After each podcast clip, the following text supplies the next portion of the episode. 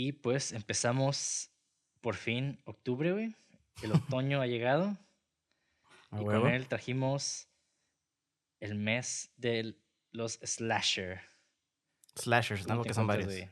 Slashers. Sí, güey, nomás no sé por qué lo puse así, güey, pero sí, el mes de los slashers. O sea, no todos los slashers, sino el slasher como el concepto. No, yo te digo todos. Se habla de todos ahorita. En este mismo episodio. Así es. Hoy vamos a ver todos los slashers que existen en el mundo. Porque yo, yo sé todos los slashers. Ah, sí, ¿no? Y pues empezamos con una película. ¿Y qué, te- qué pasaría, güey, si te dijera que esta película está basada en casos de la vida real? Eh, te diría que ya sé, porque ya vi un documental de Nightmare on Elm Street. Entonces, wow, te Muy la maté bien. bien culero, sorry. Bueno, ¿qué pasaría si te dijera que los que están oyendo no saben que es un caso de la vida? Ah, acá, ¿no? Está bien. Ya todos saben, no es nada nuevo. Sí está basado en casos de la vida real. Pero cuando digo eso no significa que es exactamente lo mismo, obviamente. Claro. Porque pues no Ajá. existe... Bueno, sí, es que está, está bien loco, güey.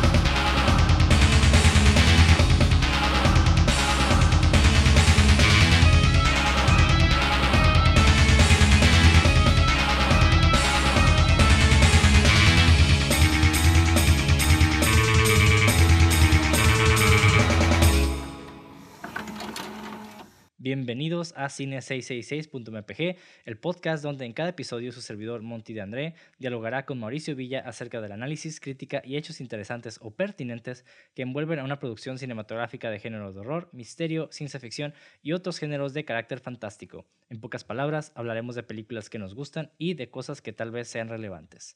Si no, pues no importa. Y pues empezamos este mes, como ya oyeron, con una película slasher que se llama A Nightmare on Elm Street, en español Pesadilla en la calle del infierno.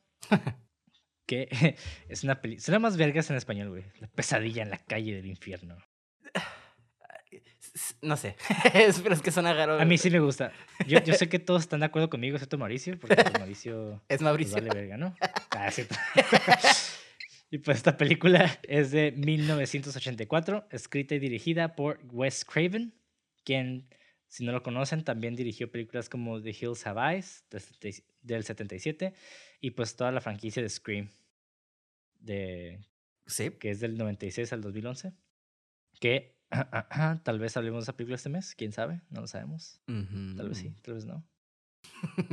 Y pues una película slasher básicamente es un subgénero de las películas de terror que involucran un asesino en serie que mata a un grupo de personas, generalmente mediante el uso de herramientas afiladas, ¿no? Fálicas, ¿no? Acá. Y curiosamente los jóvenes están teniendo sexo antes de morir o algo así. Sí, digo, creo que ya hemos hablado de eso en Bastante. Hellraiser, que el horror en básicamente Estados Unidos siempre fue como una visión distorsionada de la Sexualidad. una creencia conservadora respecto a la sexualidad también. Y pues, y también tocan temas muy interesantes, ¿no? Que siempre todas las películas, siempre los padres están ausentes. Ujú. Y curiosamente en esta película, que es un pequeño fun fact, eh, a, diferente, a diferencia del resto de las películas slasher de los 80s, en esta película, de hecho, los papás forman una parte muy importante de la, de la trama, ¿no? Ujú, De hecho. Eh, eh, ok, ¿cómo vamos a empezar este episodio? ¿Queremos eh, empezar con los eh, opiniones principales o tienes como algo con que comenzar? Dame tus opiniones, güey, de una vez. Ok. Avíntamelas. Sinceramente, güey, Freddy Krueger me cagaba mucho de niño, güey. Este, creo que todo el mundo le da un chingo de miedo, güey. Eh, sobre todo porque el concepto es algo muy, eh, ¿cómo se dice? Visceral y guteral hasta cierto punto de, pues, lo que sueñas te puede matar, ¿no? O sea, ese es como el concepto Ajá. básico, ¿no? Entonces sí está como... Pero no sé por qué yo recuerdo más la segunda, güey. Porque creo que en la segunda Freddy es como más dark. Y yo siento que la segunda me asustó mucho más. Dicho eso, La primera película está bien vergas, güey. La he visto tres veces. Y la segunda, porque pues sí la quería examinar bien. Y me di cuenta de varias Ujú. cositas. Y esta tercera, pues me quedé, güey, es que la neta.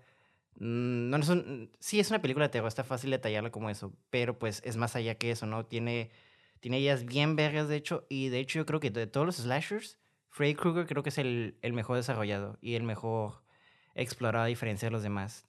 Él, siento que él sí tiene personalidad a diferencia de como Jason o mm, el de Halloween, que nomás son como serial killers que nomás caminan y, y se teletransportan, ¿no? Entonces, este, a mí me encantó esta película, la voy a recomendar siempre, sobre todo cuando se acerque la temporada de Halloween. Lo único malo es el final. El final es lo que me queda como... Ah, pero, pues hay una razón del por qué, ¿no? Igual no está tan malo, tiene un poco de sentido, pero realmente no es el final que se buscaba y se siente. Es la única queja que exact- tengo. Exactamente. Y para mí, güey, esta película, eh, cuando estaba morro, de hecho, era, era mi película de terror favorita. Cuando estaba morro. Digo, ahorita ya no lo es, porque he encontrado muchas más que están mucho mejor hechas, obviamente. Pero Ok. eh, en sí el plot de, del sí de que un asesino que te mata en sueños, para mí era algo que me atraía un chingo de morrito, güey. Sí, güey. Es algo que explora, explora las pesadillas a un nivel mucho más, no quiero decir profundo, pero un poco más distorsionado, ¿no? Y más realista. Hasta personal, que creo que es lo que lo Ajá. hace sentir como invasivo, ¿no? Sí, exactamente. Y, y yo también estoy de acuerdo. Yo para mí el final tenía mucho sentido cuando estaba morro, por alguna razón. Y esta última vez que las vi, porque yo no sé si te dije, pero esta movie yo la vi varias veces cuando estaba morro y no la volví a ver hasta hace como dos años que hicieron como un ciclo de cine en Cinemex. ok. y vi la película en pantalla grande y, y recordaba muchas cosas muy diferentes, güey. O sea, para mí Freddy Krueger siempre fue como este eh, asesino carismático, bien cagazón, que sí lo fue la primera, pero como que todavía no estaba desarrollado como en, las, en, en ese aspecto como en las siguientes, ¿no? En la tercera es cuando se empieza a hacer como el aspecto cómico. De hecho, en la primera se me Ujú. hace... Está raro porque pues nunca lo confirman, pero eh, lo intuyen que es como un child molester. Dicen child, filthy child killer, pero sabemos que cuando matas a un niño no nada más... Bueno, puede que lo mate, pero al menos yo sentí que Freddy Krueger era un pedófilo o un pedófilo. Entonces, que un pedófilo se te meta a tus sueños, güey, y haga pues eso. Entonces a mí me gustó mucho ese concepto, ¿sabes cómo? De Freddy Krueger que... Solo, solo imagínate el concepto de un pedófilo metiéndose a tus sueños, güey. A los sueños de niños, güey. O sea... ugh, Sí. Suena... De hecho, Ajá. un pequeño fun fact mío, güey. Yo, yo siempre he sido muy fan de las películas de artes marciales, bien cabrón. Curiosamente, no, no, a la mente no se me vienen muchas películas, pero, o sea, yo vi, me acuerdo que veía todas las películas de Jackie Chan de morro, siempre me atraía a ver como peleas en las televisiones, no sé, güey. Sí, de El hecho... pedo es de que yo vi, me acuerdo que vi una película que se llama Sleepers, que precisamente habla de pedofilia, güey. ugh, No pedofilia precisamente, pero como del abuso de, de de unos güeyes en una prisión de menores. Ajá. Y siempre, y como que esa película, güey, eh, amarró dos de mis miedos más grandes cuando estaba morro. El, uno, el ir a la cárcel, güey. Y el otro, el, pues, no sé, que un adulto te viole, ¿no? O te, te maltrate, güey. Ajá. Y no sé, güey. De hecho, es, ese miedo me motivó a perseguir este camino de artes marciales, güey. Saber defenderme y saber cómo enfrentar, pues, lo que va más allá de, de nuestro poder, ¿no? ujú, Estar Porque listo, de pues. cierta manera, ajá, de cierta manera, las artes marciales sí te dan una especie de seguridad Claro. que ya hablaremos de las artes marciales un poquito más a profundo en una película que tengo planeada para la siguiente temporada, Ok. Pero definitivamente eh, sí es una película que, que, me, que me causó mucha impresión, la de Sleepers, y viendo esta película fue como, de cierta manera, vi... Ay, no sé, no sé cómo explicarlo, güey. Aprendes a ver ese miedo como de una manera, sí, un poco más sobrenatural, pero de cierta manera como que yo no sé por qué sí, veía, sí me veía como enfrentando a Freddy, ¿no? ujú, Y es algo que vemos en la tercera película de la franquicia, que es la de. Dream Warriors. que muy buena. Muy buena, es pinche canción está bien vergas, güey. Pero bueno. Eh, los que no sepan de, los que, de lo que estamos hablando, les voy a leer un poco la sinopsis. Eh, que me imagino que ya todos la vieron, la neta. Sí, la verdad, Si sí. no, es- pues, la- si no, pues paran el pinche episodio y vayan a verla y después regresen. Básicamente son varias, varios morritos, son perseguidos por un cruel asesino en serie que mata a sus víctimas durante los sueños, ¿no? Y mientras los supervivientes, los supervivientes tratan de encontrar el motivo por el que han sido elegidos, el asesino pues no va a desperdiciar ninguna ocasión para andarles cagando el palo y pues matarlos, ¿no? Cuando se duermen.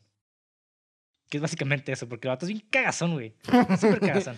Sí, güey, de hecho, lo que me gusta mucho, y se nota que, se nota que el vato, ok, hablando un poquito de serial killers, porque sabemos que él es un serial killer, ¿no? Y sabemos que hay muchos tipos de serial killers. Hay gente que el matarlos, ese es el acto que les da como el placer, ¿no? Otros les gusta como Ajá. el, el cazar a la víctima y así, ¿no? Pero vemos que a unos les gusta como eh, esa, el pre antes de matarlos. Entonces a mí me imaginé yo mucho a Freddy que a ese vato se orgasmeaba nomás con asustarlos, ¿sabes? Como el, como que matarlos es como, ¡ah! Como que está chido, pero... Porque el vato se veía como que los torturaba en el sentido de que se metía a sus sueños y él mismo se hacía daño, ¿no? Como que se cortaba los dedos y mira, mírame. como que era Simón. culero, güey, ¿sabes cómo? Entonces yo sentí como que el vato, su placer venía del, de la casa en lugar de la, de la, del kill, ¿no? Y entonces a mí ese nivel de detalle que le agregó Wes Craven, me quedé como, güey, este personaje está bien vergas, güey. Me gusta mucho cómo, cómo desarrolla a Freddy Krueger sin tener tanto diálogo, de hecho. Porque Freddy Krueger casi no tiene nada de diálogo, este, de hecho casi no habla. De hecho, muchos de los diálogos de como lo conocemos, este, pop culture, viene desde la tercera, que se viene como más cómico. "Pri- Welcome to primetime, bitch. O sea, ya tiene one-liners y todo eso, ¿no? Y aquí, pues, Sí. era más peligroso. Entonces, está raro ver ese como cambio, que de la 1 a la 2 era como super dark, y luego en la 3 ya es como todo cómico y puns y todas estas cosas. Ay. Entonces está bien raro. Por eso yo también creo que se salieron del. Como que hicieron este. No sé cómo se dice, pero como que. Redcon, ajá. Redcon de. De que era un pedófilo. Ya como que los demás. Ah, no, no. Porque como se hicieron más light, era como que, güey, no podemos hacer un pedófilo bien chistoso, ¿no? Simón. Sí, porque hasta cierto punto Freddy como que te cae bien, ¿no? O sea, te Exacto. cae mal, pero te cae bien. Ajá. Sí, bueno, sí, bueno, para entender todo este, este concepto de Freddy Krueger y lo que va más allá de los sueños, pues hay que ver los antecedentes, ¿no? Ujú. Y esa, es- de hecho esta película, eh, lo que rodea la película se me hace muy interesante, güey, para- De hecho. personalmente. Y pues vamos a hablar un poquito de Wes Craven. Y pues, de hecho, listé unas cosas de, de- que tienes que saber del director, ¿no? Ujú. Y la número uno es de que antes del vato de ser guionista y director, el vato trabajaba como pro- profesor de humanidades con la idea de convertirse en un escritor o un novelista en el futuro. Y curiosamente el vato también era DJ en la universidad, entonces... Eso no sabía. que- Sí, pues. Y pues cuando salió de la universidad, el vato solamente había visto tres películas en el cine. O sea, eh, para mí, eh, Wes Craven es ah, una inspiración, Sí, de hecho. porque de hecho el vato empezó tarde. El güey realmente se enamoró del cine cuando empezó a ir a un pequeño cine independiente que pasaban películas europeas. Y el vato, pues, eh, le encantó el cine de Ingmar Bergman, de Fellini y de Luis Buñuel, ¿no?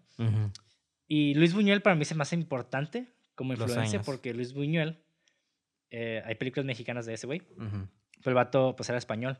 Y el vato se juntaba mucho con este güey, el, el ah, Y así, y básicamente fueron los que iniciaron todo este pedo del surrealismo en el cine. Y aparte ese güey es- tiene el corto famoso del sueño, ¿no? Wes Craven, Ajá. la película. Ya ves como las eh, influencias, ¿no? Ajá. Ajá, y surrealismo básicamente es eso, es como el, el- la proyección del inconsciente básicamente en película, ¿no? Y pues los sueños que es más, es eso, es visiones del inconsciente. Exactamente. Ajá. Y pues Wes Craven se mudó a Nueva York con la idea de entrar en la industria del cine. Y el vato tardó dos años en siquiera entrar a un estudio. O sea, el vato de dos años valiendo madre, ¿no? Y el hermano de un exalumno que tenía en la universidad le ayudó a entrar a la industria.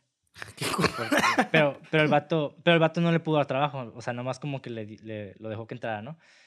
Y pues como dato curioso, ese hermano del exalumno era Harry Chapin, que era un cantante y compositor de la época. Ok. Ajá. Y el güey pues básicamente empezó trabajando como un mensajero, un messenger, como una especie de cartero, ganando 50 dólares a la semana, güey, solo para entrar en la industria. Uh. O sea, estamos hablando de un güey que ya tenía más de 30 años. Sí, ya sé. Jesus. Y estaba ganando eso y estaba, o sea, el vato empezó así de cero, ¿no? Sí, sí. Y curiosamente, como Psychics, el vato dirigió varias películas porno bajo seudónimo. Ah, Antes de realmente tener una oportunidad para dirigir un estudio, ¿no? Fue como sus prácticas hacer películas porno, curiosamente. Y eventualmente, una persona del estudio le dijo: ¿Sabes qué, güey? Necesitamos un guion que dé miedo. Así que va a escribir algo de terror. Y pues el vato se fue y escribió The Last, Last House on the Left, que fue su primera película, que salió en el 72, basando su estructura en la película The Virgin Spring, que La Primavera Virgen o The Virgin Spring es una película de Ingmar Bergman. Entonces, su primera película está basada completamente en la película de Ingmar Bergman. Y, ajá. y pues ya hablamos de una película de Ingmar Bergman en el pasado, que fue la del Sí. sello. Igual pueden Todo está nuestro episodio. conectado. Ahí hablamos un poco más de ese director, pero básicamente es su inspiración. Sí, wow, qué cura. Qué cura. Y Ajá. se me hace muy curioso ver como esas inspiraciones donde, bueno, realmente yo no he visto muchas películas de Wes Craven, solo he visto este las de Freddy, las dos, las tres que dirigió él, creo, o dos, este, y luego todas las de Scream. Realmente yo no he visto la de The Last, The Last House on the Left y The Hills of Ice, entonces no puedo juzgar qué tan, qué tanto se inspiró, pero se me hace curada ver como un director de terror tenga inspiración de como de algo, o al menos terror psicológico, pues, pues es Ingrid, Ingrid Smag, ¿no? Como se llama ese güey. Pero no sé, se me hace curioso ver como nada que ver, o al menos yo no lo asocio, ¿sabes cómo? Sí, sí, sí. Pues yo sí lo asocio más que nada por las temáticas oscuras que Ingmar Bergman trabajaba. Y pues el estilo de Luis Buñuel es como muy... Luis Buñuel tampoco hacía cine realmente, o sea, no, no estudió cine tampoco. El vato Ujú. era un artista, pero el vato empezó haciendo cine a, a la brava, hacía el chile, güey. Y sal- se saltaba el eje y hacía cuadros bien raros, hacía jump cuts. Y la raza que se queda como que, oh, qué pedo, un nuevo estilo de cine. Y pues por eso el vato pegó, pero el vato realmente dice, yo no sé hacer cine, güey. O sea, ¿Qué yo hacía cine y estoy la gente no? le, le gustó. Y. Puro mame, güey, de la gente. y el vato como, I don't know what the fuck I'm doing. Sí. No, De hecho, este. dato curioso, güey, Luis Buñuel en su primera proyección de película, el vato tenía piedras, güey, piedritas en sus, en sus pantalones, porque estaba esperando que lo bucharan. Y cuando lo bucharan, el vato les iba a empe- a empezar a lanzar piedras a la gente. Huevo. Voy a hacer eso a partir de hoy. Sí. Pero bueno, regresando a la película de Freddy Krueger, Sí. la de Pesadilla en la calle del infierno. eh, pues yo me pregunté, ¿cómo chingado se le ocurrió a este enfermo hacer una película tan enferma, no? Y digo enferma entre comillas porque la neta está bien divertida. sí. Y bueno, después de hacer las películas Deadly Blessing y Swamp Thing del 81 y 82, Wes Craven se encontró con un problema porque el vato ya no le hablaban para dirigir películas. Porque estas películas que mencioné ahorita fueron un fracaso en taquilla y pues se le hizo bien difícil encontrar trabajo después de eso. Ujú. Y es por eso que con el poco dinero que tiene el banco, se tomó seis meses para escribir un guion. Y, y pues en una entrevista de, de- con Vulture, Wes Craven dijo lo siguiente. Y citó. Leí un artículo en, el LA Times sobre una familia que escapó de los campos asesinos de Camboya y logró llegar a los Estados Unidos. Las cosas estaban bien y luego de repente el hijo pequeño estaba teniendo pesadillas muy inquietantes. Les dijo a sus padres que tenía miedo de que si dormía, la cosa que lo perseguía lo iba a atrapar, por lo que trató de permanecer despierto durante días. Cuando finalmente se durmió, sus padres pensaron que esta crisis había terminado. Luego escucharon gritos en medio de la noche. Para cuando llegaron a él, estaba muerto. Murió en medio de una pesadilla. Aquí estaba un joven que tenía una visión de un horror que todos los mayores estaban negando. Eso se convirtió en la línea central de Pesadilla en la calle del infierno. Simón, de hecho, cuando vi la entrevista, se me quedó, güey, la verga, güey. Qué chingón. O sea, qué triste por el niño que pues pasó un chingo de eso y terminó muriendo, ¿no? Pero me quedé. Yo siempre he dicho que, pues, güey, eh, la neta, la inspiración te puede llegar de todas partes. No, no, no. No nada más tienes que ver cine, no tienes que leer, tienes que ver noticias, tienes que leer historia, tienes que ver todo. O sea, cualquier. Lo podemos ver aquí. Vimos una gran película que este director, Wes Craven, creó por inspiración de una noticia, güey. Y si, y si pones a semanal de noticias, es literalmente la película, ¿no? Entonces, el vato realmente, digo, obviamente sí tuvo creatividad de hacer lo que hizo, ¿no? Pero realmente nomás adaptó la historia de una manera, lo digo bien, a- a- bien tonto, ¿no? Pero, y lo estoy simplificando, pero realmente solo es, solo, solo quiero que noten la gente que quiere hacer cine lo fácil es de inspirarte. A veces la gente piensa, no, es que la inspiración, ¿cómo voy a escribir algo tan acá? Güey, nomás ponte a robar. róbate una noticia, róbate lo que sea, pero la inspiración llega de donde puede, güey. Entonces, esta es la prueba a mí y a mí me fascinó mucho cómo, cómo el vato cuando le describe la, la historia, el vato pues sí tiene miedo, ¿no? Pero también pone mucho respeto y se nota que la película hubo un respeto sobre ese caso, ¿no? Nada más lo, lo como que lo hizo eh, sensational o como que lo explotó y ya, ¿no? Sí hubo como un cierto respeto, pues. Sí, sí, sí. De hecho, eh, sí, o sea, curioso que menciones eso porque, digo, el vato leyó muchas historias respecto a, ese incidente porque realmente no fue el único caso. Por alguna razón, muchas, muchos de los refugiados que vinieron de, de Camboya, pues venían de un régimen comunista extremo, que básicamente pues era un chingo de propaganda y la raza vivía en, básicamente en cárceles los que se oponían. Y pues mucha gente se iba a, tipos campos de concentración donde los mataban. Y pues mucha gente pues fue apoyada por Estados Unidos y se escapó. Pero en estos viajes, de hecho, muchos trabajadores llegaron a morirse también de una manera muy, muy extraña. Así igual que el niño se, tenían pesadillas, se morían y nadie sabía qué pedo. Y en algunos casos, güey, eso fue lo que más intrigó a Wes Craven, es de que había les abrían el, como que el cuerpo para investigar qué tenían y no había síntomas de que, bueno, más bien como... Sí, no había, no había ningún síntoma de que los güeyes se murieron por algo específico, como que no sabían. Parece que nomás se murieron y ya.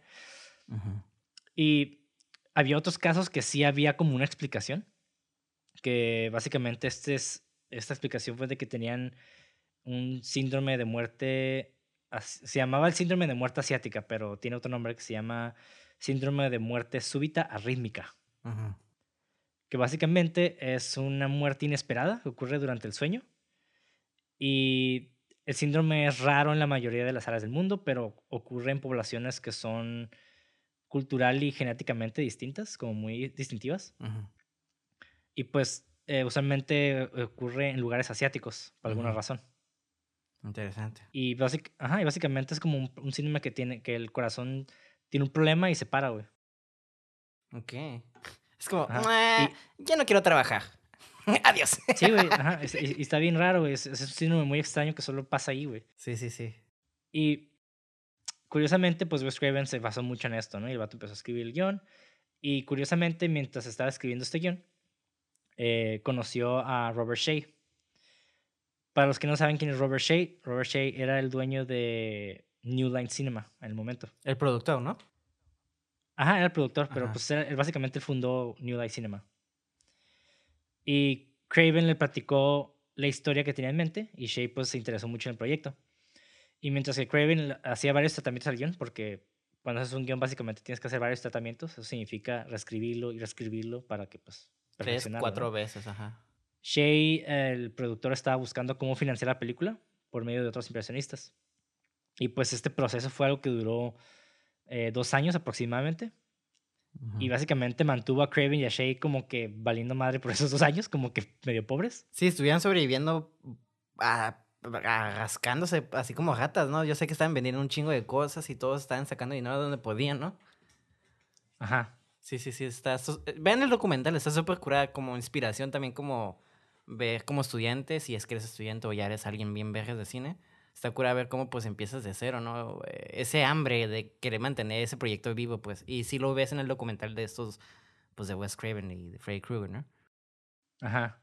Sí, y a mí se me hace eh, muy interesante la historia de New Line Cinema porque era originalmente era una compañía de distribución de películas que se estableció en el 67 por pues, Robert Shea. Y ese güey en su momento tenía 27 años, realmente estaba bien morro. Y el vato, bueno, para entonces, para entonces como que tener 27 años era como tener 40, güey, la neta. Sí, eso sí. la neta. Antes era como que se casaban a los 20 y así, güey. Sí, estaba bien joven. Y, y originalmente eh, lo que hacía New Line Cinema era suministrar películas extranjeras y de arte para las universidades de los Estados Unidos. Y pues eventualmente como que dijo, ah, pues podemos producir películas y empezaron a producir esas películas de baja taquilla o clase B, que son películas que se mostraban antes para, para ver películas como que con mucho presupuesto, ¿no? O sea, ibas al cine y tenías pases para ver películas clase B, que son como más chafillas, y al mismo tiempo podías entrar a ver películas pues ya más con más presupuesto, ¿no? Y es algo que muchos estudios decidieron hacer, también como que hacer eh, como la película grande y tener varios proyectos al lado, ¿no? Eso es algo que vimos con Friday Night, que también esa película fue una de esas películas que como que la gente no le tomó tanta importancia. Pero eh, New Line Cinema pues tenía un chingo de pedos, güey, estaban valiendo madre. y este güey dijo, hey, este guion puede ser que, que pegue, ¿no? Y A Nightmare on Elm Street fue lanzada por New Line Cinema en el 84. Y pues la franquicia resultante fue la primera serie comercialmente exitosa del New Line Cinema, lo que llevó a la compañía a ser apodada pues la casa que Freddy construyó. Porque pues realmente... Me gusta ese, me gusta ese eslogan a mí. Porque pues sí, realmente la construyó, o sea... Cuando escuché eso me que, güey, que... Sí. Qué bonito, ¿no? Que le hayas puesto como ese símbolo, pero que, no sé, se me hizo muy bonito. Sí, o sea, es una, es una... Básicamente esta película salvó a la compañía de distribución. Sí. Y curiosamente, esta, ya habíamos hablado de los presupuestos. En ese entonces, incluso en los 60, 1.8 millones de dólares no era tanto. Y pues la película se hizo con ese presupuesto, ¿no? 1.8 millones de dólares y recaudó más de 57 millones de dólares. O sea, no mames. sobrepasó lo que la gente imaginó, ¿no? Y eso, pues, salvó todo, güey. Sí, güey. O sea, eso también está chido, güey. Cuando tú haces un proyecto y tú dices, y tienes fe en él, ¿no? De que está chingón, sí, sí, sí la mano pero cuando sobrevuela las expectativas es como, wow, no sé, se ha de sentir súper chingón, ¿no? Sí, güey, y no sé, a mí me, me, pues me agrada esta historia de Wes Craven, ¿no? El vato pues empezó valiendo madre, después este, bueno, empezó como profesor, después se fue a valer madre como mensajero, después le dieron ahí el, me, la oportunidad de dirigir una movie, y el vato después como que la cagó. Y eso es algo, ¿no? De que en la industria del cine cuando haces una o dos películas malas, para que te recontrate está bien cabrón, güey. Sí, güey. Muy, muy difícil, güey. O sea, ya es como que la, la, gente la piensa y pues prefieren ir por lo seguro, ¿no? Porque pues, a final de cuentas el cine pues es, una industria. es para vender y... Ajá. Ajá. Y pues el vato superó esto, hizo su guion y, estuvo valiendo otra vez dos años. Y por fin, güey, hizo algo que pegó bien cabrón. Y la neta, no mames, o sea, digo, los 80 es reconocido por tener esta serie de películas que están como lo que se le llama descabelladas, ¿no? sí, sí. Yo siento que los 80 fue el golden age del terror. Sí, es que sabes qué lo que tienen los 80 güey, y es algo que la gente hoy en día como que no aprecia mucho. O sea, acabamos de ver esta película que salió en el cine, ¿no? Malignant, de James Wu. Eh, sí, James Wan, perdón. ¿Cómo se apellida? James Wan. Ajá, y la neta, yo la vi y, se me, y me, me resonó mucho a estas películas de los 80, güey, porque son películas que les vale madre, güey, que tienen, son muy valientes para mi, para mi perspectiva, ¿no? mi, mi, opinión es esa. Y la neta, esta película, güey, no sé, es muy divertida, siempre como que estás a la expectativa. No tiene los jumpscares que son típicos del horror. Esto es más como un horror divertido, ¿no? Un horror de estar viendo eh, ¿qué va a pasar? ¿Qué va a pasar ahorita? ¿Qué desmadre? O sea, hay mucho suspenso en ese aspecto. Y la sorpresa es, es visual, o sea, no, no tanto con el sonido, porque es algo muy común en las películas de terror tener los jumpscares que son impulsados por el sonido. Y en esta película es como es un poquito más creativo, ¿no? De que, ay, güey, estás saliendo una pinche cara por la pared, güey. Güey, algo que mencionas ahorita, eso. ay, perdón. Este. Ahorita que dices eso lo de creativo, creo que la película. Creo que es como eh, la palabra que podría describir esta película, güey. Porque la verdad, viendo el documental y viendo cómo hicieron todos estos sets, güey, y cómo hicieron los kills. Wow. Digo, y no se trata de comparar películas, ¿no? Pero vemos a Jason y muchos de sus kills es mm, muy similar, ¿no? Es como a machete, los dobla, los acuchilla, los avienta. No hay como mucha diversidad, ¿no? Y lo mismo con el de Halloween, no sé, con Michael Myers. Ajá. Pero con esta, sobre todo, en Freddy Krueger, la primera, güey, los kills, las matanzas que hace hacia los niños, güey, no, vete a la verga, güey. O sea, son. Aparte de creativos, son como. No mames, güey. ¿Cómo, güey? O sea, son bien grotescas, güey. O sea, por ejemplo, la primera muerte, que vemos que es de Tina, si no me equivoco. Güey, fue bien visceral y bien guteral, güey. O sea, literalmente esa madre está La cinematografía, sobre todo en esas secuencias, uff, se me hicieron bien vergas, güey. Se me hace muy creativo toda esa película, sobre todo, güey. Sí, digo, no tiene tantos como. El lenguaje cinematográfico está como muy. ¿Cómo decirlo, güey? ¿Simple? Eh, aquí, ah, ajá, está muy simple porque no, no tiene como movimientos muy flashy. Pero yo creo que aquí la edición hizo un buen trabajo para causar esta como... Encuadra eh, todo. Muy bien. Ajá, sí, sí, está, está muy bien. Y aparte, güey, no sé qué pedo, güey. O sea, cuando empezó a, levitar y sangrarse en el aire, me quedé, no mames, güey. ¿Qué pedo, güey? Uf. Wow, güey, esa, escena está bien perra, güey. Yo, yo me, hasta mi, no, mi esposa se quedó como de que, ¿cómo, hicieron esa madre? Exactamente. Y yo no sé, la neta, no sé qué pedo. ¿Sabes cómo lo hicieron, güey?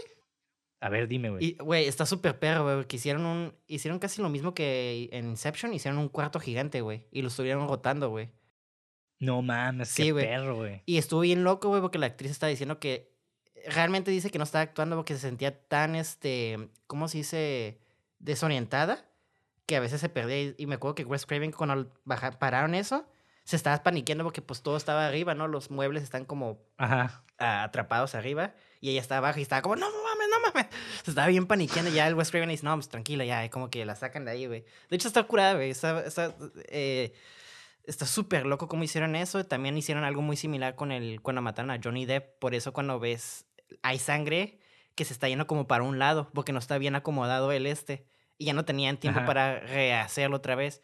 Pero al final, el creo que es el, el, el productor dice, Curiosamente, esa escena hasta ves cómo está colgando una sábana, ¿no? Curiosamente, eso creo que le da como una toma más o un, un feeling más, pues, dread o de como más terrorífico, porque estás viendo como todo se está yendo como, se ve como fantasmón, como que se está...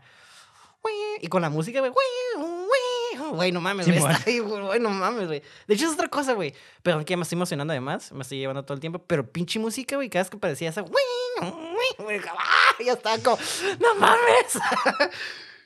Sí, no, está bien, güey, todo lo que quieras, porque tampoco investigué así tanto, porque precisamente yo sé que teníamos muchas cosas que decir y pues, no hay que planearlo. no, no. Sí, sí, sí. Está súper chingón. Para mí. Sí, sí, sí. O sea, realmente Wes Craven. Ah, yo no diría que es el mejor director, güey. Para nada. Pero es un director muy creativo. Eso sí, definitivamente. Los directores de terror de la época, güey, eran muy, muy creativos. Y eso es algo que también. Es algo por lo que me gusta el horror y por lo que lo amo. Digo, no es el único género que me gusta. Pero creo que da más pie a ser más creativo, ¿no? Como de que, como siempre hemos dicho, ¿no? Menos es más. Y en horror siempre vamos a tener como esta oportunidad de, pues, de hacerlo de más bajo presupuesto. Pero estos güeyes, ya imagínate teniendo el presupuesto, ¿cómo puedes hacer algo, impulsarlo más, ¿no? Y aparte estamos hablando de sueños, estamos hablando de cosas que ya rayan en lo surrealista. Que no lo es todavía. Ya hablaremos del surrealismo con Luis Buñuel, pero aquí como que ya está medio rayando, ¿no? sí, sí, sí.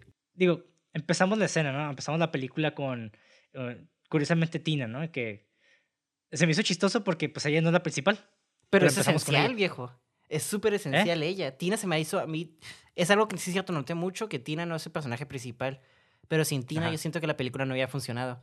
Porque es la primera víctima y entendemos todo el trip a partir de ella. Y, es como un handoff que hace de Tina a, a Nina, creo que se llama, ¿no? O... Nancy. Nancy, perdón, sí. Nancy le da el bol y ya como que ya, ya, como ya conociste una víctima, ahora ya tenemos, ya estamos como, a la verga, no quiero que le pase esto a Nancy, güey, o sea, y pues no, no bueno, sin spoilearme, pero pues está bien vergas, güey. Sí, güey, y pues eh, empezamos el, sueño con Tina, y ella escucha corderos y de hecho aparecen como unos corderitos. No sé si tú lo, notaste, güey. Simón, sí. Y pues eh, esto es como una referencia a una frase que se origina en la Biblia que es como cordero al matadero, ¿no? Que realmente el significado de, la, del cordero, Wes Craven lo malo lo puso ahí porque el vato era muy fanático de Luis Buñuel. Y Luis Buñuel en sus películas surrealistas eh, metía muchos corderos. Sí. O sea, como que creo que hay como tres o cuatro películas que tiene corderos, güey. Sí. Está, está, es como su... Es icónico el que el vato use eso, ¿no? Homenaje, Y este pues. güey, pues... Ajá, y este vato como homenaje lo puso y dijo, ah, pues mira, vamos a usar los corderos, ¿no? Pero también funciona como eso, como la frase de la Biblia que dice como cordero al matadero, porque realmente que son los niños, ¿no? Están a merced de este sujeto. Exacto. Y la neta, no hay, no hay manera de que ellos puedan contraatacar. Ni saben qué pedo. O sea, son. O sea, yo creo que cuando estás adolescente hay mucha vulnerabilidad por todos lados, güey. Físicamente, emocionalmente. No sabes qué pedo ni con tu cuerpo ni con el mundo. Sí. Y luego llega este cabrón y estás a merced de su mundo. ¿Tus que- papás no te creen? Ajá. Que curiosamente podría ser como una visión eh, adolescente muy distorsionada. O sea, toda Ujú. esta película. De, al respecto a, a la visión que tiene el adolescente hacia el mundo. Y no sé, güey, se me hizo como algo muy curioso, ¿no? Que, que empezáramos así, con este sueño. Porque empezó de putazo, güey. Para empezar, ya estamos en, en las aguas desconocidas, ¿no? Ya, habla- Sí. ya hemos hablado bastante de la estructura del guion. Empezamos básicamente casi casi el segundo acto, güey, así, ¡pac! De hecho, a mí me gustó mucho el comienzo, que ya sabes que siempre digo. Me gusta cuando te muestran y no te explica nada, pero el, principio sobre todo me dejó como muy... Creo que te arma el, el, el mood bien cabrón porque nomás ves a Freddy Krueger haciendo sus armas, güey. Sobre, sobre todo se me hace súper eficaz, güey, porque no te lo muestran en toda la pantalla, güey, sino te lo muestra como en un cuadrito y se siente como si fuera un, un homemade video que no debería estar viéndolo. Se siente como medio raro porque el vato está como... Y armando sus cuchillos, güey. Y, y el vato Todo se, creepy, güey. Sí, se nota, güey, se nota. Y es algo que me, me asustó mucho el güey de Freddy Krueger. Me noté mucho que... Por eso yo siento que sí, el vato sí los violaba, porque cada vez que est- está cerca como un niño, está como... Se- había como algo... Había algo sexual, ¿no? Este, un tono medio sexual con sus jadeos y sus armas pues son muy fálicas y las tocaba de cierta manera. Entonces, a mí eso... Imagínate un güey así que puede controlar tus sueños, güey. O sea, por eso digo que ese, la, la trama o el plot es como sumamente sencilla, pero funcional, güey. O sea, todos tenemos sueños, todos tenemos pesadillas y no hay nada, como dije, invasivo que una persona te invade tus sueños, ¿no? Entonces es como... Sí. Y sí, güey, la neta es un personaje que pues ahorita mencionaste, ¿no? Que es como una especie de pedófilo. Pero realmente en la película no se vende así porque, Exacto. eh, de hecho, Wes Craven y Shay, el productor, tomaron esa decisión porque originalmente el vato sí era un pedófilo Ajá. y se mostraba, y, y la gente se refería a él como un, en, un ¿cómo se le llama? Child molester, güey. Ujú. Así como... Sí, Alguien no- que se mete con los niños sexualmente, ¿no? Un Ajá. pedófilo, básicamente. Ajá. Y, pero la gente era como de que en ese entonces la gente no estaba muy lista para ese tipo de, de temáticas, especialmente en pantalla, güey. De por sí ya el pinche Freddy es terrorífico, güey. O sea, Sí. meterle eso como que... Y aparte en ese entonces había cosas, había muchas, muchas... Ya hemos hablado de eso también en... eh, lo hablé con, con Sebastián, con Ujú. Matute, en la, en la película de... de Summer of ah, 84, ¿no? Sí, Summer of 84, gracias. Y curiosamente esa película también sale en el 84, ¿no? Ujú. que había pues este, este pedo de esta paranoia, güey, de con asesinos en serie, también con eh, niños desaparecidos. Ujú. De hecho, en ese año fue cuando sacaron el cartón de leche, güey, el, con el... Con los con niños imagen de niños. desaparecidos. Ajá. Ajá, fue cuando ahí, realmente ahí fue cuando apareció. Entonces, como meterle este, esta temática de pedofilia a la película fue demasiado. Ujú. Y le dijeron como que, ¿sabes qué, güey? La neta no creo que sea buena idea. Y pues Craven dijo, no, la neta sí no es buena idea.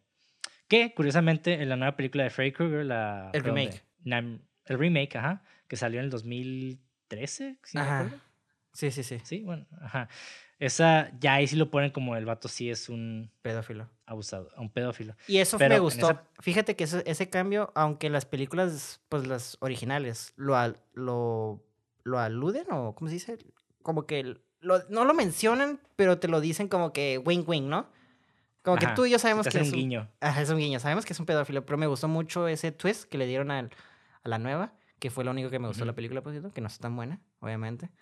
Pero Sí, está es que cura ver ese Es- cambio. Está cool, está cool, pero no lo puedes comparar porque el personaje es completamente diferente, es mucho más serio. Es, Es- es está más ok. como. Ajá. Está, está. Yo siento que el vato hizo muy buen trabajo, el actor, güey. la- El la actor sí está película. chingón. Eso sí, pero el, El- eh, el- el- no me gustó mucho el diseño porque no tenía como nariz. No sé, se sentía, se veía raro. Pero a mí sí me gustó, pero no sé, güey. No, no podemos compararlo con. claro, no lo mismo. Freddy, güey. Otro No es pedo, lo mismo, ajá. Eh, Englund es otro, es otro, otro nivel, güey. Sí, eso sí. Pero. Pues, ¿qué es, la, ¿qué es Freddy Krueger, no? Y Freddy realmente solo aparece alrededor de siete minutos en la película. Sí, güey. Y eso es lo más. Está interesante, güey. Es como pinche la película de, de tiburón, la de Jaws. Sí. Realmente el tiburón tampoco aparece casi hasta el final. Ajá. Pero digo, a pesar de que Freddy aparece en varios momentos de la película, en total solo aparece siete minutos. Pero lo usa eso es- eficazmente, Freddy, güey. Sí, pero está cool porque no lo notamos porque siempre está en nuestra cabeza, ¿no? Y está Exacto. implantado en nuestro inconsciente. Sí. Y la inspiración para este personaje de, provino de varias fuentes de la infancia de Wes Craven. Ajá. Y originalmente Fred Krueger, o sea, el, el nombre era de un compañero de su escuela, con Sí. quien había compartido una ruta de, de periódico. O Ajá. sea, el vato, el vato tiraba periódicos en la calle. Ajá. Y este güey lo acosaba, güey. Era, era su bully personal. güey. Sí, sí, Entonces, sí. El vato, el vato le tenía pues mucho miedo cuando estaba morro. Sí. Y curiosamente en su primera película, Last House on the Left, Craven usó esta experiencia como inspiración, llamando también al villano Krug como Kruger, pero lo llamó Krug. La apariencia de Freddy, especialmente la ropa sucia y el sombrero, se inspiró mucho en un vagabundo Sí, güey. con que Craven vio mirándolo a través de su ventana, ¿no? Güey, esa Y- historia está bien fucked up, como la cuenta en el documental, porque el vato decía que se asomaba en el este y que se asomó dos veces y cada vez que se asomaba, el vato volteaba a verlo, así como... Pero, güey, como que nos...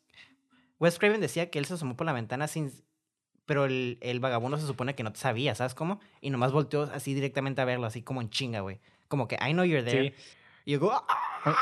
Sí, pero para darles un poco más contexto, imagínense un morrito de 10 años, güey, en su cama, Sí, se, despierta de la nada, se asoma por la ventana y hay un vagabundo caminando, se detiene, levanta la mirada y se te queda viendo, güey. Sí, güey, o sea, vete a la verga, ya escuché eso y, y de hecho tuve que parar el documental por cinco minutos, güey, porque lo estaba viendo de noche, güey, aparte.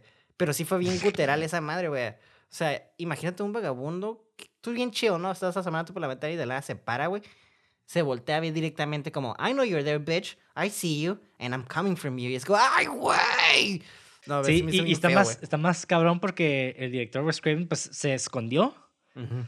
y después se asomó otra vez y, el, y, o sea, se asomó después de un rato, porque el vato se escondió por, no sé, un minuto o dos, ¿no? Ujú. Y era como para que el vagabundo siguiera, pero volvió a asomarse y el vagabundo lo seguía viendo, güey. Sí, güey. Y el vato nada más como que sonrió y como que asintió diciéndole como que, ajá, yo sé, yo sé que tienes miedo y te estoy viendo. Sí. Y más creepy, güey, más creepy, o sea, yo sé que tú sabes esto, Ajá. pero el vagabundo se... Porque Wes Craven vivía en un segundo piso de un edificio Sí. y el vato en- entró por la puerta principal, güey, del edificio. O sea, el vato entró, Ajá. pues Wes Craven super cagó, güey, y, le dijo- y despertó a su hermano mayor, ¿no? Como que, hey, hay un vagabundo que quiere entrar a la casa. Imagínate, güey, un pinche vagabundo vestido de Freddy Krueger. Sí, güey, Porque pues la así estaba vestido, güey. Sí, sí. Y el hermano pues se levantó y agarró un bat, ¿no? Y, y, pues bajó a ver qué pedo. Pero ya no estaba, el- Sí. no encontraron a nadie. Pero igual fue como esta experiencia muy, pues casi, casi muy ominosa, ¿no? De que, güey, qué pedo. Hasta surreal se podría decir, ¿no? O sea, como... Ajá. llegas como a ese mundo donde no es cierto, no es cierto, no estoy soñando, estoy soñando, no está pasando eso, ¿no? Estás como tratando de desconectarte de la realidad porque pues estás tan tan asustado, güey, que tu mente dice, no, es la manera más fácil de procesarlo, ¿no? De como que no sé, güey. Sí, o sea, está muy, muy, muy cabrón. Y pues de cierta manera Freddy Krueger representa este miedo infantil. Ujú. y cómo se propaga. O sea, much- hay muchos miedos que se nos quedan de morritos que es, básicamente se quedan ahí hasta cuando somos adultos, güey. Ujú. Y es cuando el miedo racional se fusiona con lo irracional. Eso, es eso, Freddy Krueger es eso, güey. Ujú. Y de cierta manera, Freddy representa todos estos miedos primarios incrustados en el inconsciente de, de, pues, de personas de todas las culturas. O sea, no importa Simón. dónde estés, eh, lo que hace Freddy es algo que sí nos da miedo, ¿no? Claro. Y es aquí que el arma de Freddy tiene importancia. O sea, porque, ¿por qué escogió un guante con cuchillos, no? Y Wes Craven dice que estaba estudiando todos estos miedos primarios y descubrió que uno de ellos era de que la gente tenía miedo a ser atacado por garras de animales. Ok. Ajá. Y casi al mismo tiempo, Craven vio a su gato desenvainar como sus garritas y como que le dio clic en su mente y dijo, oh, Garras. ¿qué pasa si mi villano tiene garras? Ok. Y el guante es una visión, pues básicamente práctica, ¿no? Para darle al personaje un arma única Ajá. que se hiciera también de forma económica. Ajá. Ok. Y el vato, de hecho, escribe en el guion que las, los- las hojillas de, o los cuchillos eran cuchillos de pesca. Ah, ok. Y pues en la película se venden como cuchillos de carne. Pero Ajá. realmente en la película ya terminada, pues terminaron haciendo cuchillos de, de, tomates, que son como más delgaditos, los que tienen como estos piquitos en la, en la parte de abajo, en la parte filosa. ¿Sabes cuáles? Bueno, sí, sí, terminaron haciendo eso, ¿no? Ajá. Sí, ok.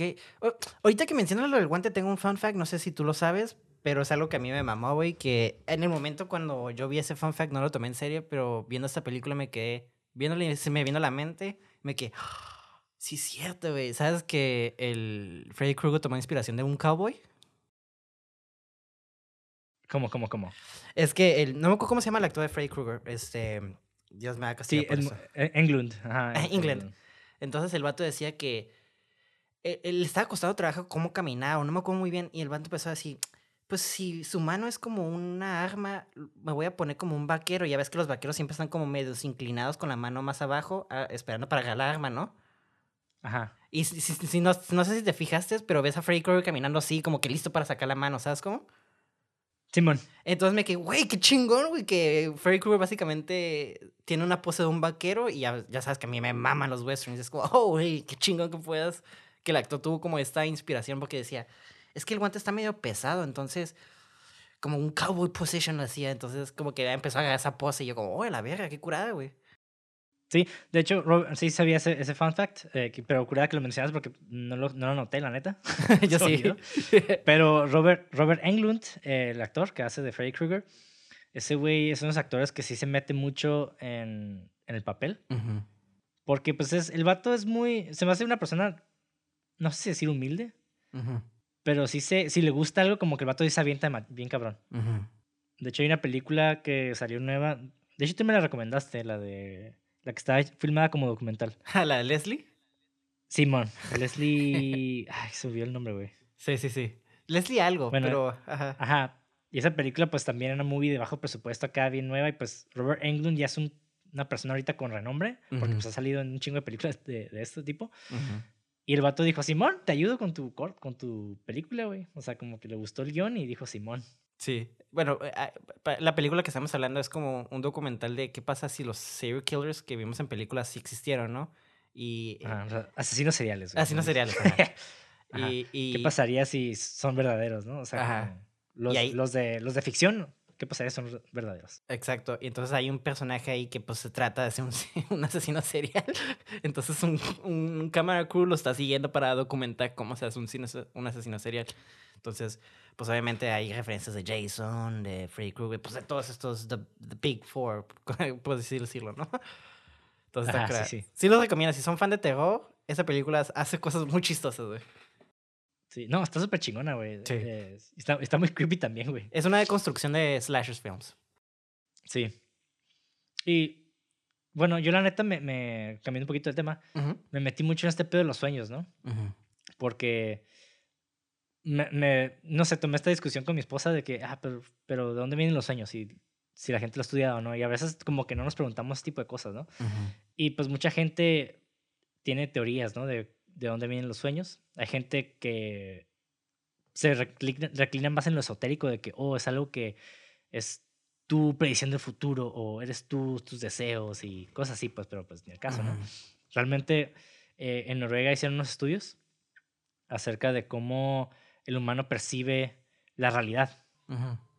Es algo muy interesante porque tenemos el córtex cerebral, tiene unas ramificaciones que básicamente tiene sensores y con eso, realmente, cuando estamos despiertos, obtenemos información. Una cuenta que un sensor recibe información de todo lo que estamos viendo y las otras partes le dan como el sentido, ¿no? Como que reconfiguran estos datos y le da sentido a la realidad, ¿no? Igualmente hay otros que dicen que eh, realmente, como nos percibimos las cosas, realmente no están como exactamente como nuestra percepción. No sé cómo explicarlo. Sí, sí, sí, te entiendo. Pero, no es como, no, no todo es como lo vemos, pues. Ajá. Ajá. Y se supone cuando dormimos en ese estado de REM, que es como el un estado profundo de sueño, pero no, no en la relajación máxima. Es como casi Mimi, ¿no? Ajá. Que se supone estos sensores todavía funcionan, güey. Nada más que el lugar de donde sacamos esta organización de, de, de pues de datos o de información, básicamente está desconfigurada, no, no, no tenemos esta conciencia para, para organizarlo. Entonces, básicamente el, el, sueño es una representación inconsciente de todo lo que, que, está en nuestra mente, ¿no? Y pues tenemos esta también, esta, ah, pues lo que se refiere Freud con el cosite colectivo, ¿no? De todos, de cierta manera, empezamos a actuar de, cierta forma, aunque estemos en, al otro lado del mundo, por ciertas variantes, variables que realmente no estamos considerando de manera consciente. Eh, ahora, ¿cómo explicar, no? O sea, curiosamente, eh, por medio del arte, ¿no? El arte empezó a, evolucionar casi casi mismo, durante los mismos años en, de diferentes, y siempre ha sido así, empieza a evolucionar. Ahorita ya pues lo, se lo podemos adjudicar al Internet porque tenemos acceso a estos cambios, pero antes del Internet realmente funcionaba casi igual, güey, o sea, la gente, eh, el arte aquí iba cambiando igualmente allá, ¿no? En, no sé, en Europa o el norte de Europa. Y es eso, es por realmente estamos conectados inconscientemente, o sea, hay algo ahí que nos mantiene unidos. O conectados. Sí, o sea, podemos decir unidos, pero de cierta manera hay, hay, información ahí que, es, que nos, de la que no estamos conscientes y que no consideramos sus variables. Y pues en los ochentas pues tenemos esta paranoia colectiva, ¿no? De los niños y demás. Sí. Y pues, y pues ¿qué pasa, no? O sea, Wes Craven dice que realmente esto, este, este personaje lo tomó de su niñez, pero ¿qué tal si, o sea, salió en el momento más indicado, güey, cuando la gente tenía esa paranoia? Claro. Y es que también tomando en cuenta, o sea, creo que también tenemos eh, la imagen del niño como algo preciado, ¿no? Inocencia. Entonces, que alguien se atreva a hacer algo es como. Lo hace como más. O no. ¿Sabes? Como, como que es un no, no. Eh, como que a los niños nos tenemos como una imagen así muy. Muy idealizada, inocencia. Entonces, cuando algo les pasa, es como algo más terrorífico, ¿no? O sea, no es lo mismo que le pasa a un señor, lo mismo que a un niño. ¿Sabes? Como, como que tenemos más dolor cuando escuchamos que a un niño fue pues abusado, ¿no? Un niño perdió su vida, es como, oh, la verga. sí, porque es la... sí, eso es porque representa inocencia el niño. Realmente claro. sabemos que no hay, no hay, no es maligno, ¿no? Claro. Digo, hay gente que diría que el ser humano nace maligno, como pues, eh, personalmente, pues yo creo que es una mamada, pero hay gente pues que dice eso. Pues, más que nada por sus religiosas, por sus creencias religiosas, perdón. Claro. Eh, que, que nacemos con el pecado, ¿no? Claro. Como en The Witch que mencionan eso, güey. Sí, sí, exactamente. Que el, el original C, ¿no? Como dicen. Sí, pero realmente no. Yo siento que nacemos como ciertas criaturas que pues, no sabemos cómo organizar toda esta información. Claro. Básicamente, pues vivimos en un sueño, ¿no? Cuando estás Sí, sí, sí. Sí, y eso es lo que me refiero. Creo que también es, es como que le agrega el terror, ¿no? De que están matando a cosas inocentes, pues. Ajá. Y algo que me quedé bien tripeado es. Ok, voy a hablar un poquito del final. Porque, digo. Vamos a tener que hablar del final, la verdad. Ese final. Sí, sí, sí. Ay, Dios mío. ok.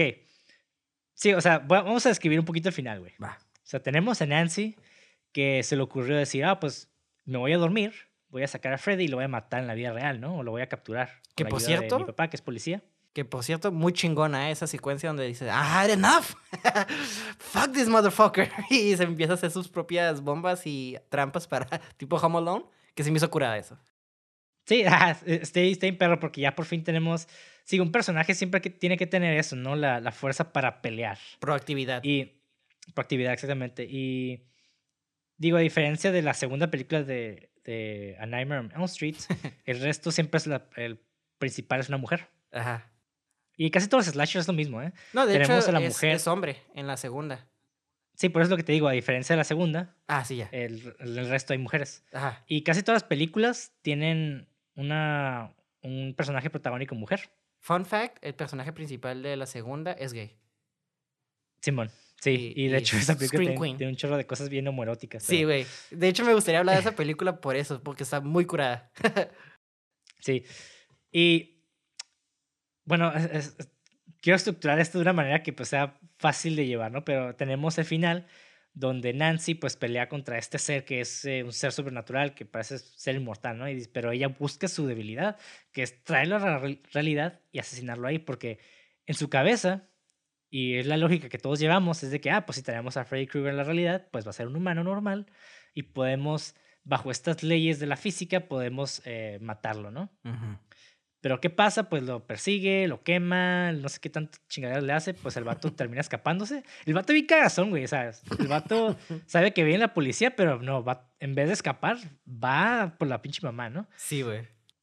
Y pues la morra sube y con, con el papá ya, y pues en toda la película el papá nunca le creyó, nadie le creyó a Nancy, Sí. como siempre. quita, la, quita la cobija y de la nada que vemos, what the fuck, vemos el cadáver de la mamá como descendiendo al inframundo, ¿no? Sí, güey. Y, y ahí me quedé, ok, ¿qué pedo? O sea, si no están en el sueño, ¿qué pedo con esa madre, no? Ajá.